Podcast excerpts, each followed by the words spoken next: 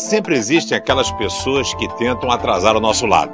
Existem os bons amigos, aqueles que incentivam, motivam e nos levam a ir adiante, e existem aqueles que, não sei se você deve se lembrar daquela hiena Lip e Hard. Ela sempre dizia: ó oh vida, ó oh azar, não vai dar certo.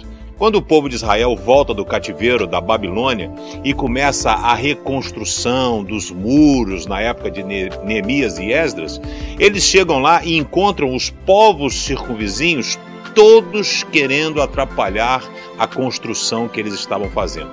No livro de Esdras, capítulo 4, verso 4 diz: Então a gente daquela região fez tudo para desanimar os israelitas e para pôr medo neles, a fim de parar a construção. Querido, fique atento, porque sempre você vai estar cercado de pessoas que querem destruir aquilo que Deus está realizando na sua vida. Que você possa estar atento às ciladas e às armadilhas que o inimigo apresenta diante de você. É tempo de construção e não de destruição.